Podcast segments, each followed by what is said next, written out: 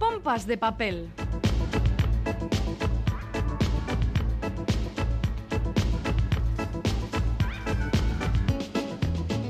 Nueva edición de Pompas de Papel en este mes de junio, lleno de eventos literarios en Euskadi. Galder Pérez, Caiso, compañero. Caiso, Caiso, Iñaki Calvo. Pues sí, este fin de semana, por ejemplo, termina la Feria del Libro de Bilbao y se celebra el encuentro Bruma Negra.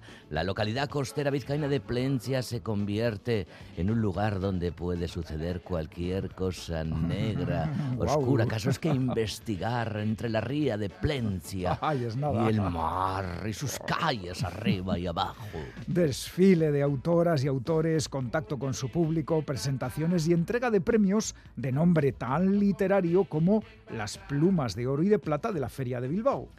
¿Quién dijo que la literatura no era cosa de pluma? Bueno, pues quien todavía tenga libros pendientes, que sepa que queda la feria de Donostia, que va a abrir sus puertas el próximo día de San Juan. Bonito día, 24 de junio, para quemar libros la víspera, ¿no? No, bueno, no. o sí, es- hablaremos algún día de ello. Bueno, eh, para adquirir nuevos títulos que se dice atención a las recomendaciones del equipo pompero formado por Félix Linares, Chani Rodríguez, Ane Zavala, Quique Martín, nunca sé cómo decir esta lista, me parece complicadísimo, Iñaki Calvo.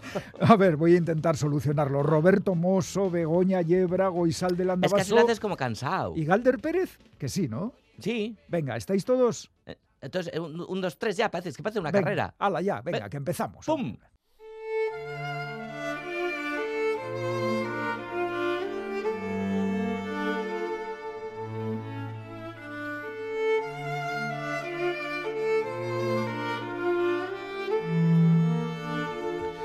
Hay que viajar, decía Montaigne. Viajar nos vuelve modestos, añadía Flaubert. Viajamos para cambiarnos de lugar, sino de ideas, insistía Taine. ¿Y si fuera todo lo contrario? En una guía de viajes sobre Indochina de 1923, después de una página de anuncios de la casa Ride Zansai, armería del centro de Hanoi, que vendía armas y municiones de caza y de guerra y toda clase de accesorios para cazadores y turistas, pistolas automáticas y carabinas, antes incluso de que hablen de la parte más pintoresca del Alto Tonquín, donde hay numerosas atracciones naturales, encontramos un breve léxico, manual de conversación para turistas, cuyos primeros rudimentos son ve a buscar un carro, ve rápido, ve despacio, gira a la derecha, gira a la izquierda, da la vuelta, levanta el capote, baja el capote, espérame aquí un momento, llévame al banco, al joyero, al café, a la comisaría, a la concesión. Era el vocabulario básico del francés que iba de vacaciones a Indochina.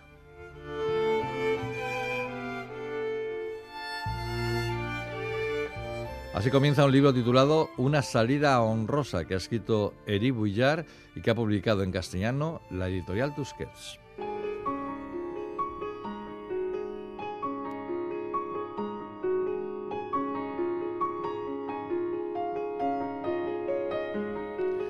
Divulgar bien la historia es difícil, pero encontrar los momentos históricos precisos que son necesarios desentrañar para desvelar el verdadero sentido de la historia es todavía más difícil. Hay pocas personas que sepan hacer las dos cosas. Una de ellas es el francés Elie Bouillard.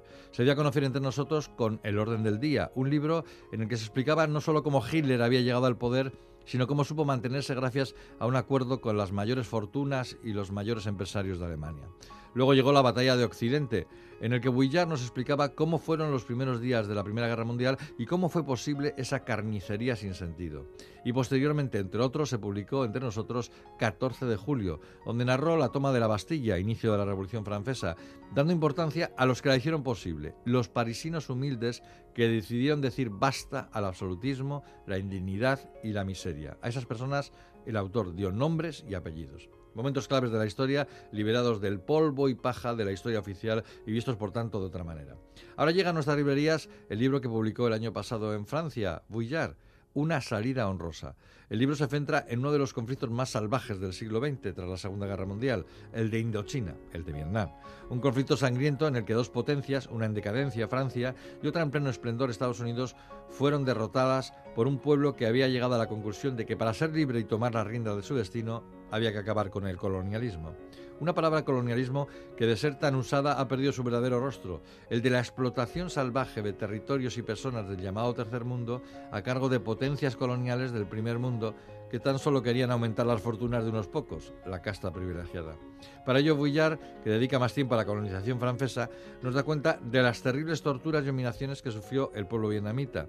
Nos aproxima a esa Asamblea Nacional Francesa que en nombre del patriotismo, como Estados Unidos en nombre de la libertad, permite todo tipo de tropelías. Nos relata las miserias y las incompetencias de los generales golistas y nos muestra otra vez a esas grandes fortunas que, como Michelin con el caucho, reforzaron su posición en el mundo haciendo negocios indignos. Todo esto lo cuenta Vuillard mostrando los hechos rebuscados en papeles oficiales, en los medios de comunicación, en los diarios de los protagonistas, aproximándose a ellos como si de una novela se tratara. Rigor, pasión y alta literatura, una combinación sublime. Una salida honrosa de Eric Vuillard en Tusquets.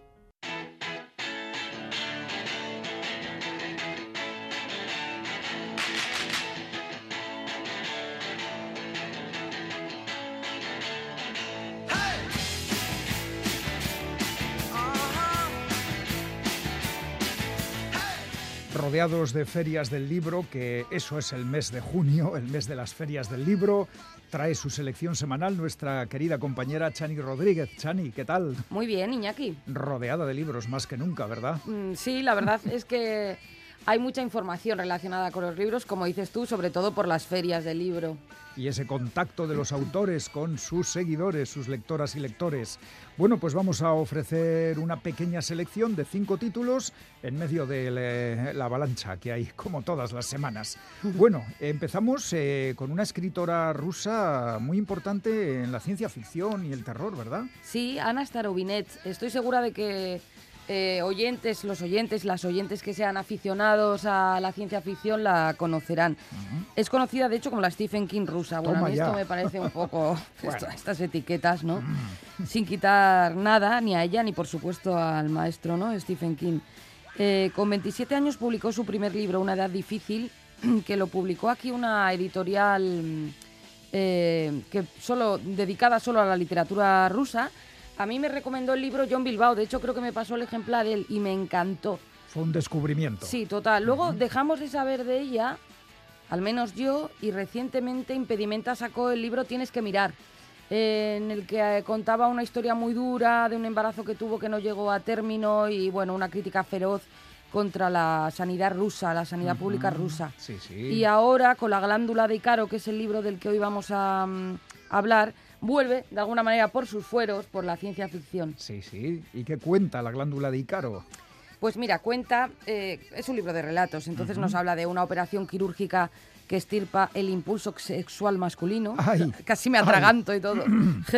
un tren que, nos devuelve a cualquier punto del pasado. Un invento genético que acerca la vida eterna. ¡Ay, qué aburrimiento!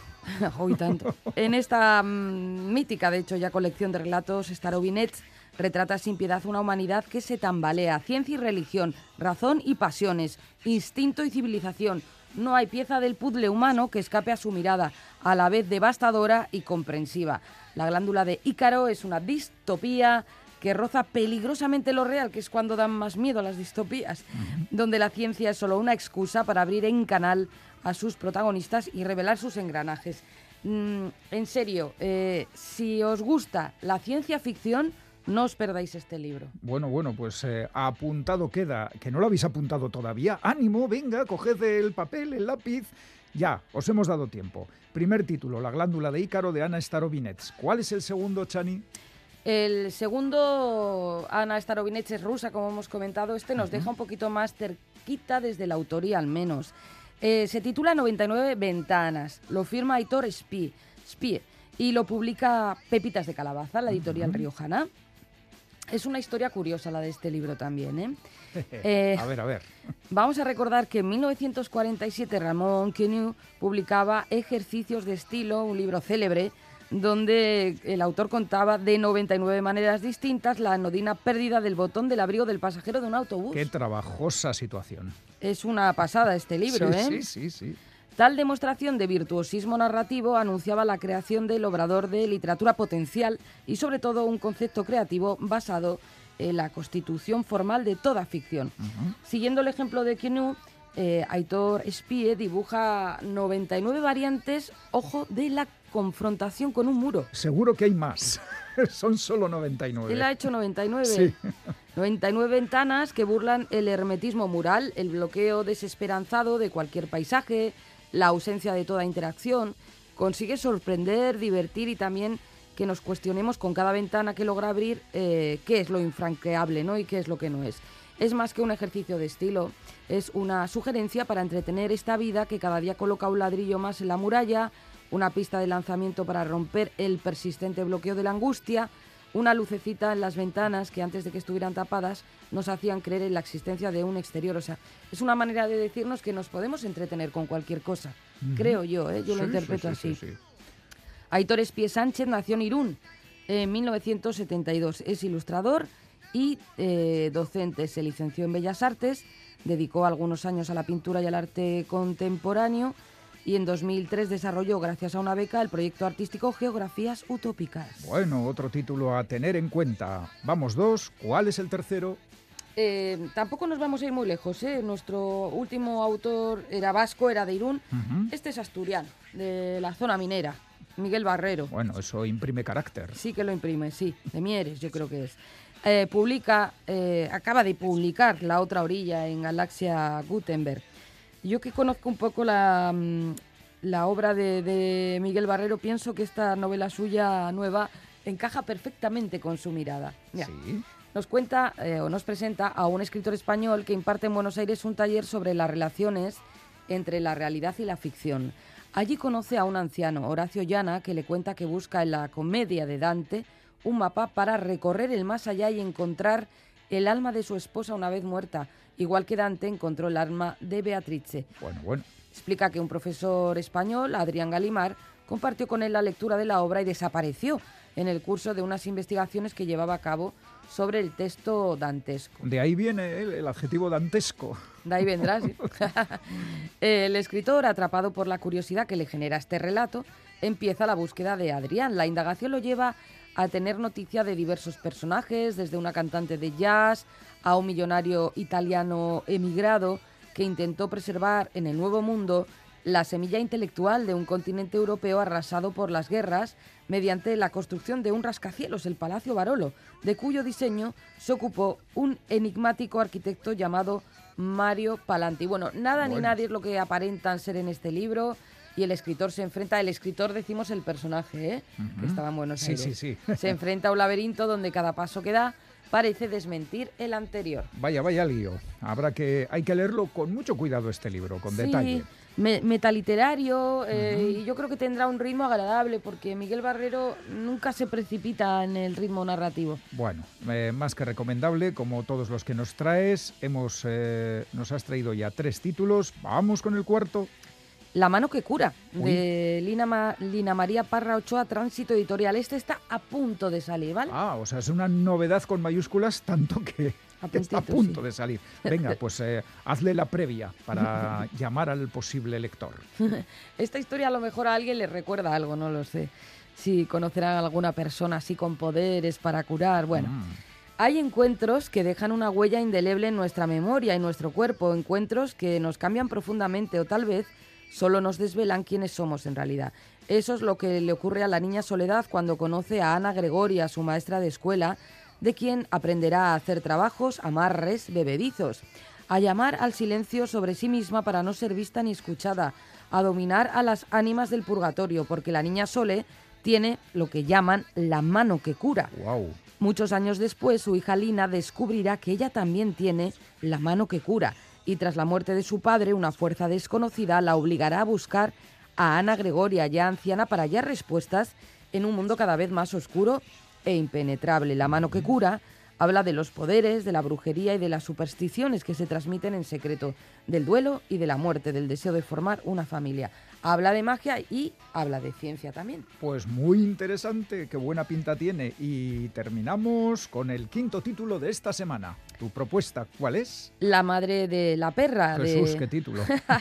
de Pablos Mátesis, eh, que ha traducido Cristina Serna y publica Sordica. De hecho, es la apuesta editorial de, Sordica para este año. Es un autor griego, ¿verdad? Griego, sí. Sí, sí, Pablos Mátesis. Ujú. ¿Y Estamos, qué, qué cuenta en esta novela? pues nos lleva a la Segunda Guerra Mundial. Que es eh, una coordenada muy concreta, y más concreto aún un pueblo, un pequeño pueblo griego, ¿no? cuyos habitantes luchan por sobrevivir.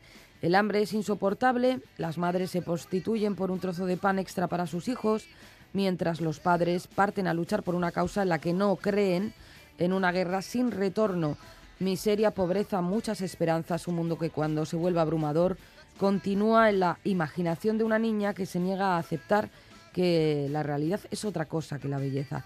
A veces eh, conmovedor, a veces divertido, Raraú, personaje central de esta novela, aparece ante nosotros y nos cuenta una historia. Es la historia de su propia vida, una vida pequeñita que se cruza con otros destinos igualmente pequeños, todos atrapados en la vorágine de una historia implacable y de un tiempo implacable también me atrevo a añadir. Pues sí, seguro que sí. Uf, eh, le entra a uno mucho, un escalofrío recordando aquellas épocas terribles. Muy bien, pues son los cinco títulos que has traído esta semana, Chani. ¿Qué te parece si repasamos título, autor y editorial? Muy Vamos bien. con ello, ¿verdad? Vamos.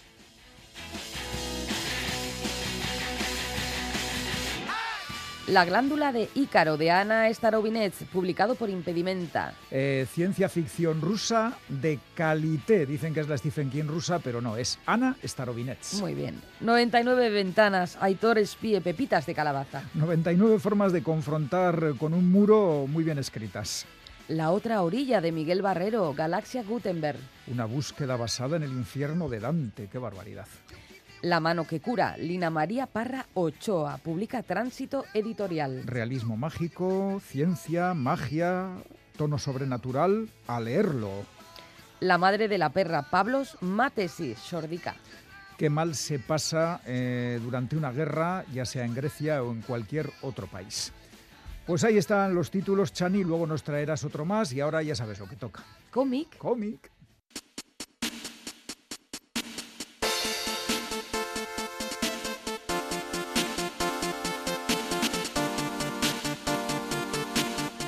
Los años 60 y 70 del pasado siglo, la península ibérica fue un generoso proveedor de mano de obra para la próspera e industrializada Europa. Alemania y Francia principalmente fueron el destino de cientos de miles de personas procedentes de España y Portugal que emigraron en busca de un futuro mejor y también para escapar de las dictaduras que sufrían ambos países. El cómic y el cine ya se han hecho eco de la problemática del emigrante español, pero hasta ahora no se había publicado en castellano nada relacionado con el mismo fenómeno en el país vecino. Afortunadamente, esta carencia acaba de subsanarse gracias a la editorial Ponen Mon Catarata, que a su extenso e interesante catálogo ha sumado un cómic de título simple, Los portugueses, pero de contenido denso y emocionante. Dos autores franceses, el escritor Olivier Alfonso y el dibujante chico, son los encargados de contar en 130 páginas una historia de emigrantes lusos que resume las historias de otros centenares de miles. Todo empieza en 1973, cuando el joven Mario, de solo 18 años, huye de Portugal para escapar de la miseria y del reclutamiento de soldados que está haciendo la dictadura del general Antonio Salazar para las guerras coloniales en Angola, Guinea-Bissau y Mozambique. De forma ilegal, en el maletero de un coche, Mario cruza la frontera de España con Francia y pone rumbo hacia París en compañía de Nel, otro joven luso que aspira a hacer fortuna en tierras galas. Tras pasar unos días haciendo trabajos de albañilería en una granja, Mario y Nel deciden seguir su camino hacia París. En tren, subidos a un vagón de mercancías, logran llegar a las afueras de la capital francesa y rápidamente son contratados de forma irregular para trabajar como albañiles en la construcción. Seguro que muchos emigrantes, portugueses y españoles, se sentirán identificados con Nel y Mario, con sus duras jornadas en el Tajo, con su vida en un poblado chabolista, bajo el control y la amenaza de patrones tiránicos que sobornan a los inspectores de trabajo para que hagan la vista gorda y permitan que unos pocos canallas se llenen los bolsillos con el sudor y el sufrimiento de miles de personas. Y así es como se levantaron edificios y todo tipo de obras de infraestructura en Francia, la tierra de la libertad, la igualdad y la fraternidad, que creció y prosperó a base de desigualdad. El desarrollismo requería mano de obra y las autoridades galas aceptaron de buen gusto la entrada masiva de hasta 700.000 emigrantes portugueses, la mitad de ellos ilegales. Mario y Nel son la representación de todos ellos. Les vemos trabajar, divertirse y hacer frente a numerosas dificultades para salir adelante. Por supuesto, y como ocurre con el ser humano en cualquier circunstancia, también hay sitio para el amor. Mario conoce a Eva en el barrio de Chabola, se casan y tienen un hijo al que quieren poner de nombre Oliverio, pero la enfermera les dice que si van a vivir en Francia le pongan un nombre francés. La pareja elige Olivier, que se parece al que querían y suena bien, y resulta que el guionista del cómic se llama Olivier, Olivier Afonso, y lo que ha hecho es contarnos la historia de sus padres. Hoy, además de guionista, es cineasta y un reconocido experto en efectos especiales y maquillaje.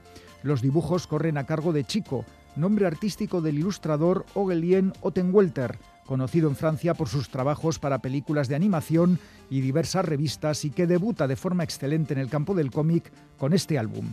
Los portugueses es una obra valiosa, imprescindible en estos tiempos en los que Europa cierra sus puertas a millones de personas que tratan de llegar a nuestro continente huyendo de la guerra y la violencia y en busca de un futuro. No os lo perdáis.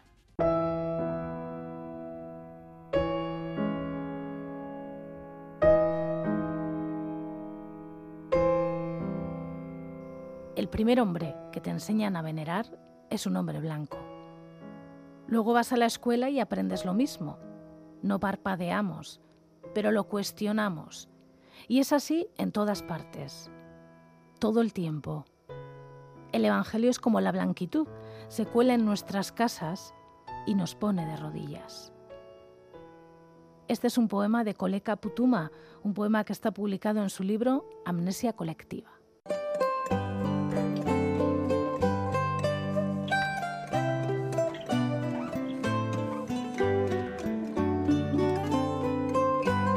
Hoy tenemos la oportunidad de hablar de nuevo con Use Laoz, lo cual es algo verdaderamente muy agradable, porque cada vez que recibimos a Use, no solo es bueno porque le recibimos, sino porque hemos leído un libro de Use Laoz, lo cual es siempre muy satisfactorio. Hola Use, ¿qué tal? ¿Cómo estás? Muy bien, muy bien. Encantado de verdad, Félix, de, mm. de ser digno de venir a las pompas una vez más.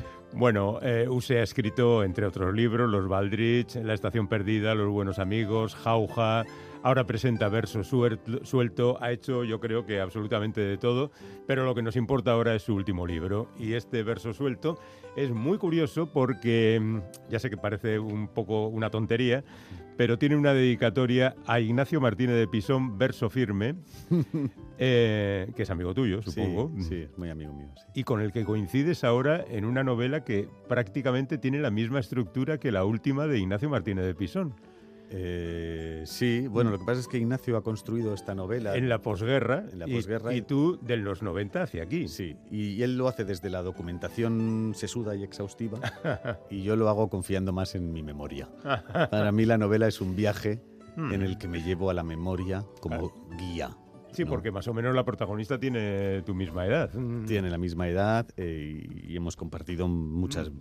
algunas vivencias. Y tú la has cogido allá a la altura de principios de los 90. Sí. Eh, el año de gloria, aquel del 92. Ni más ni menos. Donde la protagonista tiene 15 años y a partir de ahí has tirado. Como estructura, por aclarar el asunto de, esta comparación, eh, tú empiezas en el 92, cuentas el 92 y el 93, luego haces una elipsis, eh, empiezas en el 2000, llegas hasta 2004, otra elipsis.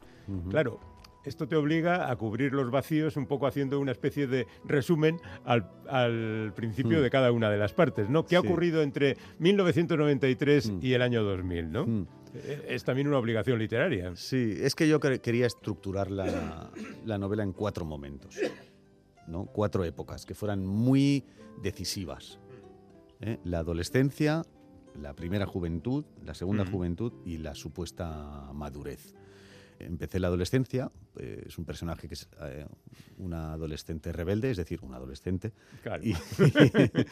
Y, claro, vive mm, en ese, en ese, periodo entre los 14 y los 15 años, serán determinantes para ella porque ella ya descubrirá su verdadera eh, inclinación sexual y además en esa misma época sus padres se van a, separar. Son dos acontecimientos que van a marcar la vida de este, de este personaje. De hecho, al principio son más protagonistas casi los padres que la propia Sandra. Utilizas al padre Enrique para demostrar tus intenciones sociales de la novela, porque él hace, digamos, un acto heroico Mm. y al final es recompensado con el despido por Mm. haberse comportado como un tipo estupendo en esa falsa comprensión que tienen algunas clases de cómo se comportan los de abajo, ¿no? Sí. Bueno, es un tema muy recurrente en mí. Mm, ¿no? la, sí. la lucha de clases siempre está presente. Y yo creo que los personajes no son solo hijos míos, son hijos de su tiempo y de sus orígenes y de sus entornos. Ujú. y, y- y hijos de sus padres. Entonces yo quería marcar eh, desde el inicio que el lector supiera de dónde viene Sandra, Ujú. ¿no? Y Sí. para que tuviera sentido todo lo que luego va a hacer. Pero fíjate que Sandra, que al principio es una adolescente, como queda claro, rebelde y Mm. demás, que podía tener un mal rollo con sus padres de cuidado, resulta que luego no. Porque es cierto que sus padres se separan, ella vive con, Mm. al principio, ella vive con su madre, pero por ejemplo, cuando le reclama a su padre para que cuide a su medio hermano, allí Ah, va, ¿no? Quiero decir que va. no has querido hacer una novela de, de grandes acontecimientos, sino casi más Mm. de vida cotidiana, ¿no? Claro, esos son los grandes acontecimientos. Mm, la vida cotidiana. Sí, la vida cotidiana. Y de hecho he hecho la... Mm. Si de algo estoy contento y orgulloso es de haber creado un personaje que es protagonista a su pesar. Ujú. Porque es un personaje de una humildad total. Ella no quiere ser protagonista. ¿no? Su amigo Xavi sí que quiere ser protagonista. Claro. Eh, ella no quiere y se ha adueñado de la novela sin querer, ¿no? Me gustan eh, este tipo de personajes. A mí me gustan los personajes que tienen cosas de las que arrepentirse, los personajes que no están destinados a serlo. Bueno, en cualquier caso, eh, vamos contando la vida de esta mujer hasta la cercanía. Y a mí me ha sorprendido que casi al final de la novela eh, hagas una especie de declaración de principios, algo así como que hay que olvidarse de todos los autores que tú has mencionado a lo largo de la Mm. novela, porque estamos en los tiempos de TikTok y en consecuencia hay que ir todo más rápido Sí. y todo. Ya lo hace un personaje. Yo no lo hago eres yo, tú el no que lo soy declara. yo. Pero bueno, siempre al final el autor se filtra ahí, ¿no? No, pero eso es una manera de, de reivindicar Justo lo anterior. justo mi- no, la- la- otro tipo de novelas, ¿no? Porque es verdad que a veces se considera la novela realista como algo anticuado. Y yo creo que la novela realista puede ser infinitamente moderna y puede, puede ser eh, experimental. Eh, Bukowski es un escritor realista, Raymond Carver es un escritor realista. Eh, no sé, yo creo que hoy en día no podemos, los escritores realistas no podríamos contar una historia como lo hacía Galdós ¿no? A- en el siglo XIX. Es decir, que, que el realismo puede ser innovador y no tiene que estar, in- bueno, hay muchas maneras de narrar, hay muchas maneras de contar y en una historia lo más importante es cómo se cuenta, no lo que se cuenta. Hombre, yo doy por sentado que lo que tú aquí mencionas, los autores que mencionas, muy decimonónicos, Mm. Sí. eh, son también tus, tus autores. Han sido escuela para Se- mí. Se los mí- has prestado a Sandra. Se los he prestado a Sandra, como muchas otras eh, cosas y muchas vivencias. Yo creo que la cultura ha cumplido en nosotros, al menos en mi generación o en mí, eh, una labor educativa muy importante. Muy importante. Para mí ha sido tan importante la, la literatura y el cine como los, los amigos, las amistades, ¿no? Ujú. Igual, ¿no? Porque yo no sería el mismo y mi vida no hubiera sido eh, tan interesante como ha sido si no hubiera conocido tantas cosas y si no hubiera conocido a tantas personas, ¿vale? Eh, y eso es muy importante, Mm.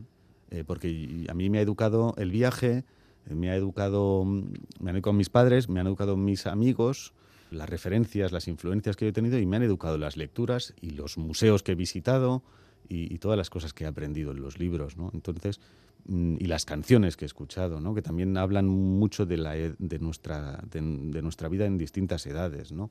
Dicen, dicen mucho de nosotros también, nuestros gustos literarios, nuestros gustos musicales, nuestros gustos culturales. Entonces yo, evidentemente que eh, en, en Sandra la cultura es un salvavidas, sí.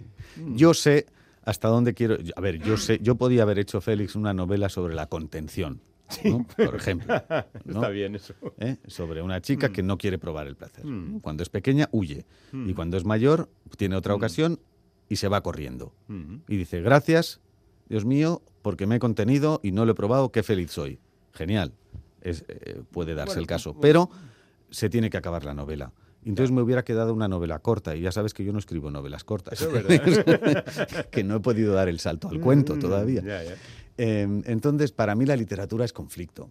Ujú. Y, y yo sé que yo eh, eh, sé que voy a empezar con esa escena en la que un conserje salva a una niña en la piscina, eh, que no estoy haciendo ningún spoiler porque es la Es el primera línea. principio. Sí.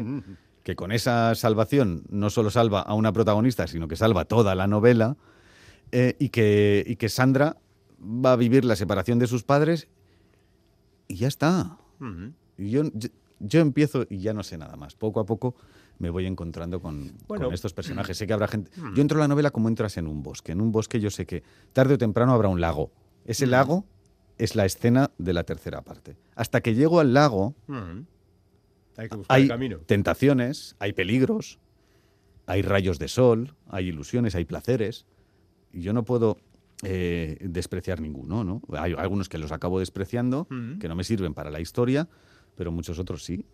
Pero tú, por ejemplo, eh, a Enrique, que al principio lo conviertes en un héroe, luego lo Hombre, es el Mm. que salva a la niña de morir ahogada. o sea es un tiene héroe, un pero acto heroico. depende. Mm. Para los que lo despiden del trabajo no es un héroe. No lo es, no lo es. Pero para el lector sí. Sí. Luego acaba convertido en un ser, desde luego, no positivo. Sí. Es un tipo que lleva una vida muy desestructurada, un borracho, un tipo violento en ocasiones, le redimes de alguna manera también, Sí. pero bueno, quiero decir que tú tenías la imagen de Enrique al comienzo del, del libro. Sí, yo La tenía... de Sandra seguramente sí, pero la de Enrique. También, porque yo tenía en mente una familia...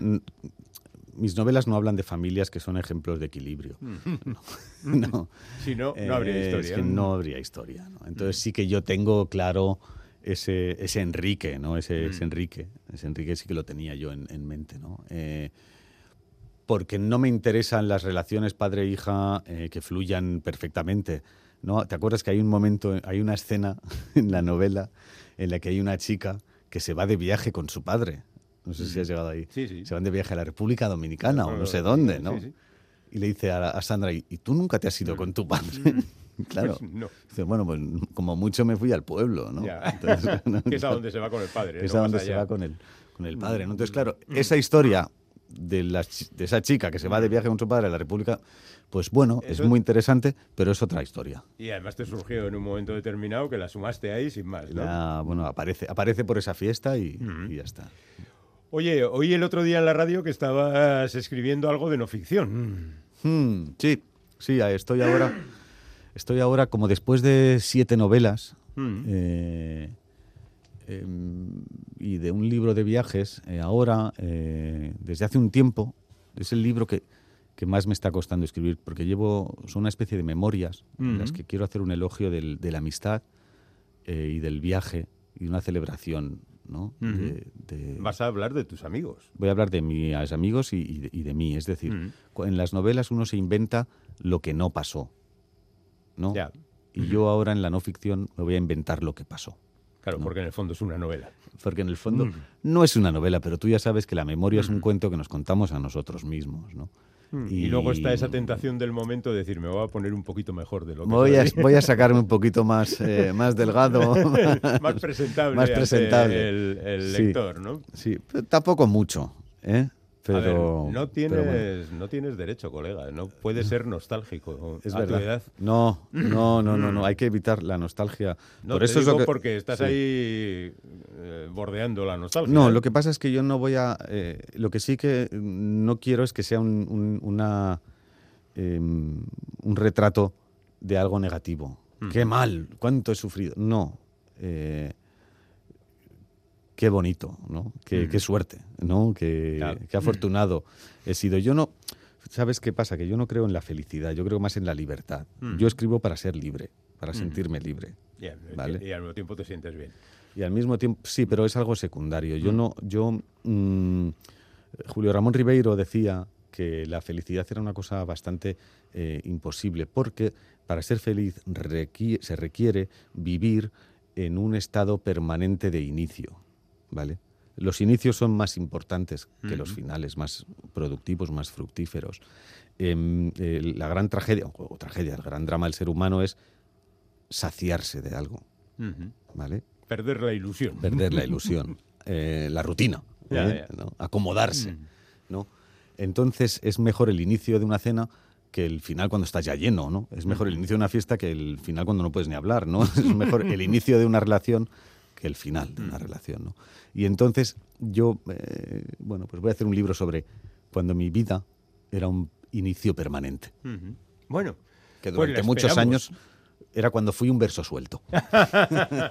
Así que te vas a aplicar también el título de este, me aplico el cuento. de este libro. Nuestros oyentes lo que tienen es el inicio de verso suelto y el resto de la novela, que son casi 500 páginas, lo cual está muy bien, para poder disfrutar de la prosa de Usela Oz, que ha venido hoy a vernos otra vez y que esperamos que no sea la última vez que visite Pompas de Papel. Ojalá, porque siempre es un placer. Mm, Así que aquí te esperamos. Gracias. verso suelto. Muchas gracias, compañero. Gracias, Félix.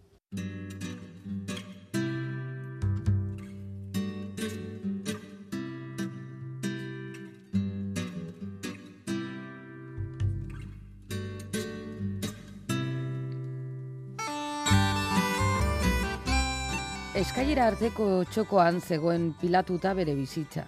Arropa pixka bat, urtaro guztietarako balio duen horietakoa, gehiena, eta negurako txamarra zahar bat. Komikiak, Juaniren ateparean dorre ura ikusi arte etzen sekula konturatu bere bildumaren dimensioaz. Biniloz jositako lau kutsa handi, kutsa haiek ikustea kontrako eragina izan, eta uste zuena baino gutxiago zirela iruditu zitzaion. PlayStation iru, jostailuzko gitarra, dozena bat bideo joko eta artisau garagardo botila utxez betetako kutsa bat. Negar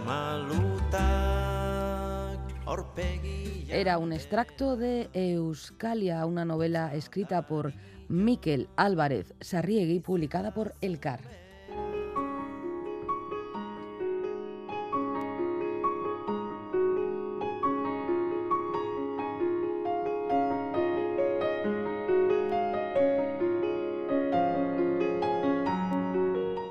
Euskalia arranca con un preámbulo protagonizado por dos espeleólogos que están trabajando en los alrededores de Ataun. Sabemos, por lo que podemos deducir de sus pintorescas conversaciones, que viven en un tiempo futuro. En un momento dado se encuentran con un metal azulado, con una lámina metálica, y a los pocos segundos, sin que los lectores sepamos por qué, son asesinados por dos personas, un hombre y una mujer. Llama la atención que vayan vestidos con ropa del estilo de los años 90 y también que, a diferencia de los arqueólogos, ellos hablen castellano. La novela continúa con el primero de una serie de capítulos encabezados con el nombre de uno de los personajes sobre, el que, sobre los que se pondrá el foco de, la acción. Ese foco cambia de capítulo en capítulo. Pues el primer capítulo nos habla de Ñaut. Se trata de un chico cariñoso, incapaz de comprometerse con nadie ni con nada, diletante, sin aspiraciones, que trabaja en el bar de su tío casi por casualidad y al que su novia acaba de echar de casa.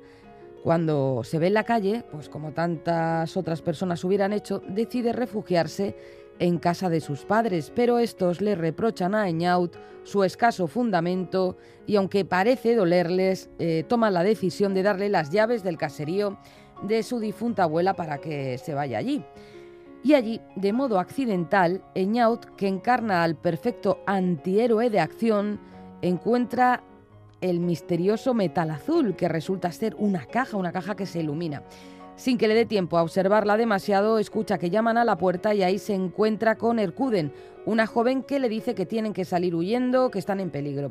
En efecto, tendrán que enfrentarse a una persecución y esconderse después en un piso franco. Eñaut, por supuesto, no entiende la situación, todo el mundo parece haberse vuelto loco esa noche, dice, y Erkuden le explica que es una agente secreta del eh, gobierno, del gobierno de, de Jaurlaritza. Eh, en el siguiente capítulo, el foco se sitúa sobre Woods, un chico huérfano que asiste al funeral de la mujer que lo ha criado, Isar. En este tramo se nos ofrece mucha información. Confirmamos que al menos esos personajes sí que viven en el futuro, como ya nos estaba pareciendo, y se nos explica que además viven en concreto en Euskalia y que Woods odia Euskalia. Euskalia gorroto dut. E, galiak, mm, galaxiarteko jaurlaritza, jaurlaritzalen delegazioa, elite taldeak, herri zaingoa, baina horren gainetik bere herrikideak gorrotatzen zituen zapalduta gustura bizi zirelako. Él dice ser eh, la resistencia, el, cabeci el cabecilla de una resistencia y cree que ha llegado su hora para dar la vuelta a la situación, a la que sea. Bueno, así sabremos que la novela, la novela transcurre en el siglo XXIII y que los vascos mandan en 11 galaxias y en miles de planetas. La sociedad, en la que el euskera es hegemónico, ha alcanzado un alto nivel de bienestar. Sin embargo, surgirá un pequeñito grupo de resistentes que quiere devolver al castellano y a la cultura española su esplendor. Tienen un plan, viajar a comienzos del siglo XXI, al momento en el que, en el que la cultura euskaldun se impuso sobre la española y alterar así eh, el pasado. Todo lo que he contado, que es bastante, la verdad, se relata en las primeras páginas de Euskalia. No crean que he hecho mucho spoiler, como se suele decir. Es que la novela tiene un ritmo trepidante.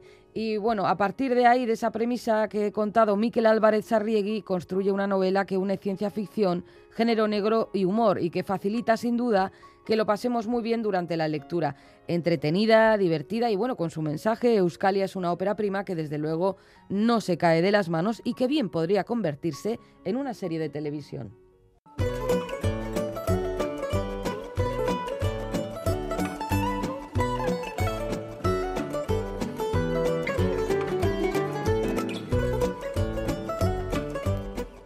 Concurso de pompas de papel. Vamos a recordar las respuestas al enigma que nos planteó Bego Yebra el pasado 27 de mayo. Son estas. Título del libro Crónicas del Desorden, autora Teresa Cremisi. Y oye, a pesar de que el Bego lo pone complicado, participa nuestra audiencia, aciertan, hay algún fallo. Y Hombre, también... a ver si alguien de la, de la audiencia adivina la camiseta que tiene nuestro compañero Rebu de un bicho azul al que le gusta comer cosas que van en cajas. Ya está. Bueno, pues está. eh, Es eso queda, esa queda ahí. Eh, ¿Qué te parece, Galder, si... Yo si eso os regalo algún libro, ¿eh? Que Eh, le eso a sí, Iñaki. está, está Vale, vale, aquí, vale. está. Los libros son de todos, no son míos. Ah, pues Querido no, Galder. si te- hace unas cuantas semanas Rebu fue testigo de ello, te pedí alguno y todavía estoy esperando. ¿eh? Bueno, que puedes cogerlos, hombre. Venga, vamos con esa selección de correos que tanto nos gusta, de las cosas que nos cuenta nuestra queridísima audiencia, porque además esta semana vuelve a haber postal. Hablo yo. Vuelve a haber postal Ay, de Salamanca. ¿A ti te gusta Salamanca? A mí me gusta Salamanca. Las ciudades de Castilla y León son todas muy chulas. Mm. Todas muy chulas. Vale. Bueno, nos las manda una habitual, Laura, que le Yo es gusta... que igual no fui en el momento apropiado. Calla, hombre, calla. Eh, digo que Laura, que es una habitual eh, enviadora de postales, nos manda esta y nos dice, fíjate qué bonito, Caixo Pompas. ¿Caixo? Por lo que sea, hay un homenaje a García Lorca en los balcones de la Plaza Mayor de Salamanca. Anda. Me ha parecido curioso, sin más. Ah, pues qué bonito. Qué, qué bonito, ¿verdad? Pues y no, nos pues manda la tenía, tenía que haber ido entonces a, a Salamanca, porque el homenaje a García un 2 de enero nunca vayas a Salamanca. Vale, esto es un mensaje en clave de Galder Pérez. Bueno, pues eh, más mensajes. Josebe nos dice, Caixo, pomperos, pomperas, os acabo de escuchar y os escribo para daros la respuesta. Crónicas del desorden de Teresa Cremisi. Tiene 100 artículos sobre nuestro tiempo en los que cuestiona conductas, actitudes. Son artículos que he ido publicando cada semana en Le Journal de Dimanche. Y sobre lo que estoy leyendo nos no te he dice dicho Josebe... francés, por cierto. ¿Qué ¿eh? dices, Sí, sí, sí, Soriona? qué ricasco. Oh, oh. Merci beaucoup. Merci beaucoup. Oh, très bien, très bien. Le journal de Le dimanche. Journal ¿no? de Dimanche. Oui, Es un, eh, es un eh, diario muy prestigioso ahí en Francia. los domingos sobre todo. Sí, sí, de Dimanche.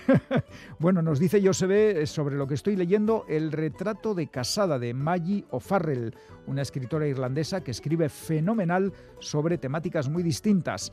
Y nos dice y añade Josebe, me llegaron los libros, de nuevo muchas gracias y también por el fantástico programa. Oh, Josebe. Josebe, fantástica audiencia la que Sí. tiene este programa. Ay, Nerea, otra colaboradora habitual que ya sabes que siempre está acompañada de su hija, que es otra fiel Sí. lectora, nos dice, buenas pomperos, pomperas, como dijo Miguel de Cervantes, el que lee mucho y anda mucho, ve mucho y sabe mucho.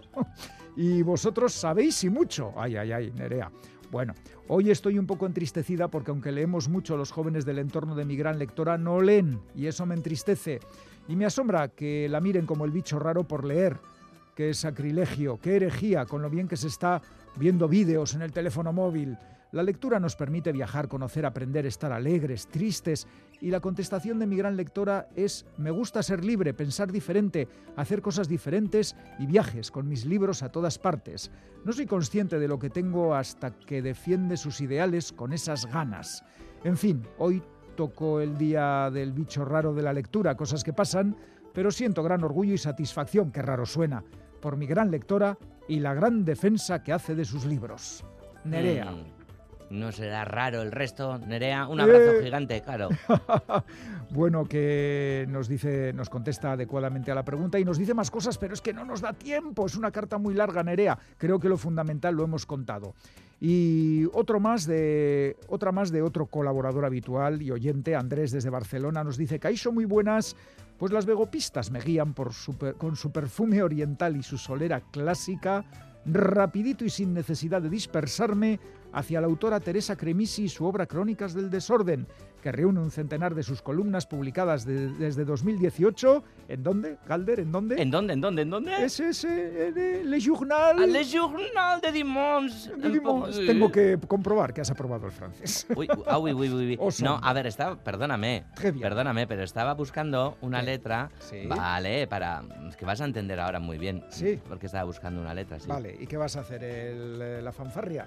¿Eh? Sí. La fanfarria del Sí. premio, porque es que ha llegado el momento de los premios, de dárselos a tres oyentes de Pompas que han acertado las respuestas. Pero voy a poner el MIDI, a ver. Título del libro Crónicas del Desorden, autora Teresa Cremisi. Vamos allá. El primer lote de libros es para... Las tetas, na, na, Salamanca, ahora lo estoy haciendo mal, ¿no? O sea, Mil avisaires de Alegría Dulanchi. El segundo lote de libros es para... Nindo Halarik.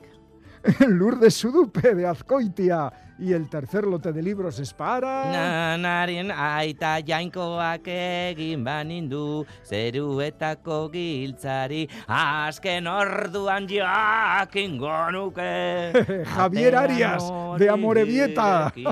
Sorionak a los tres mil, a Lourdes y Javier. Eh, este Galder, como nos sorprende siempre.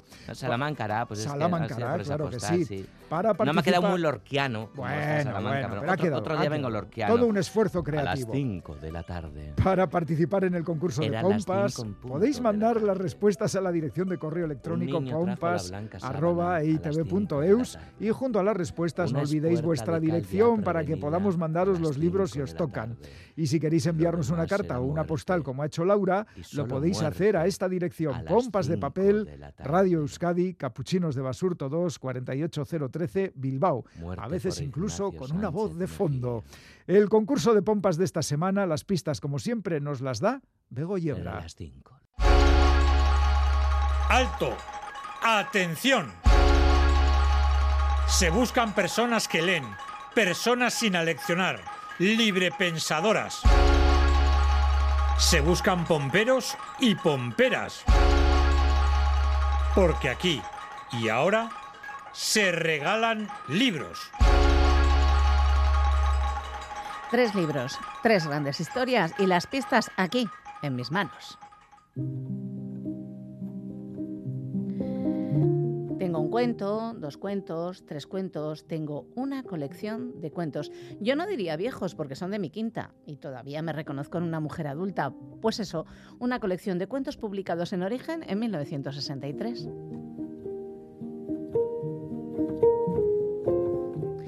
Y aunque podría haberse titulado Lo Ischiale Napolitano, pues no, ha elegido un título que hace referencia a una prenda similar de una región algo más cercana a nuestro paisito, de esta península. ¿Qué os diría de la autora? Pues que el mundo la considera una maestra y que quienes la biografiaron definen como controvertida, intensa, apasionada y con un carácter tormentoso. A pesar de que no he vivido todavía el número suficiente de años para llegar a creerlo, estoy casi segura de haber sido yo esa chiquilla. Veo con claridad la calle angosta, sucia, donde las grietas del viejo enlucido dibujaban figuras y manchas. La casa de cinco pisos, mi familia ocupaba el quinto, era la más alta de la calle. Al fondo estaba el templo. Yo no tenía más de seis años. Desde las ventanas veía pasar a hombres pálidos, a mujeres morenas con una expresión casi siempre vulgar o torva, a muchachos semidesnudos, grisáceos por el polvo. También veía enfrente una casa amarillenta, con esterillas en las ventanas y, a un lado, un amplio patio sin hierba. Pues la suerte está echada. Venga, pueblo.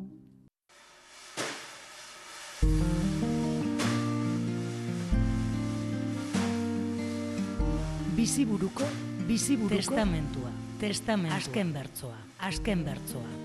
Kansanzioaren aitzakiarekin, nire gradotik, dimisioa presentatzen dudalarik, beste enplegu soriontzuago bat onartuko nuke. Firmatzen dut. Gabriel Aresti, segurola.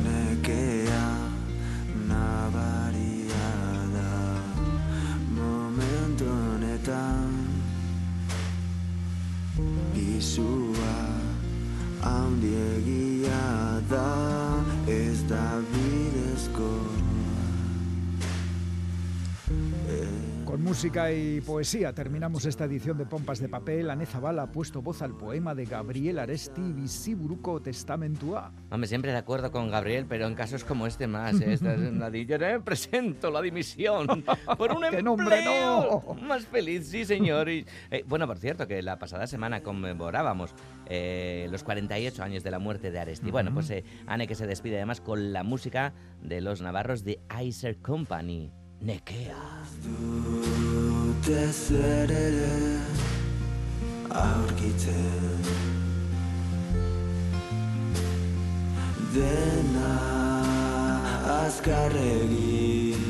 Recordad que si no podéis escuchar en directo el programa, lo tenéis en la página web de EITV y en la app EITV Nayeran. Pincháis en radio, vais a Radio Euskadi, Pompas de Papel y ahí están disponibles todos los programas de las últimas temporadas.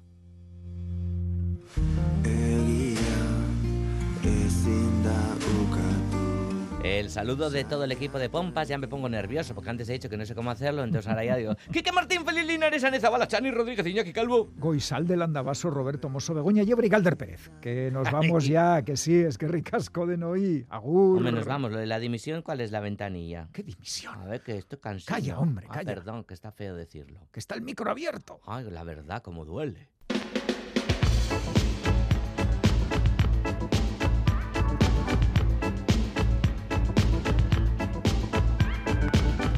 Pompas de papel.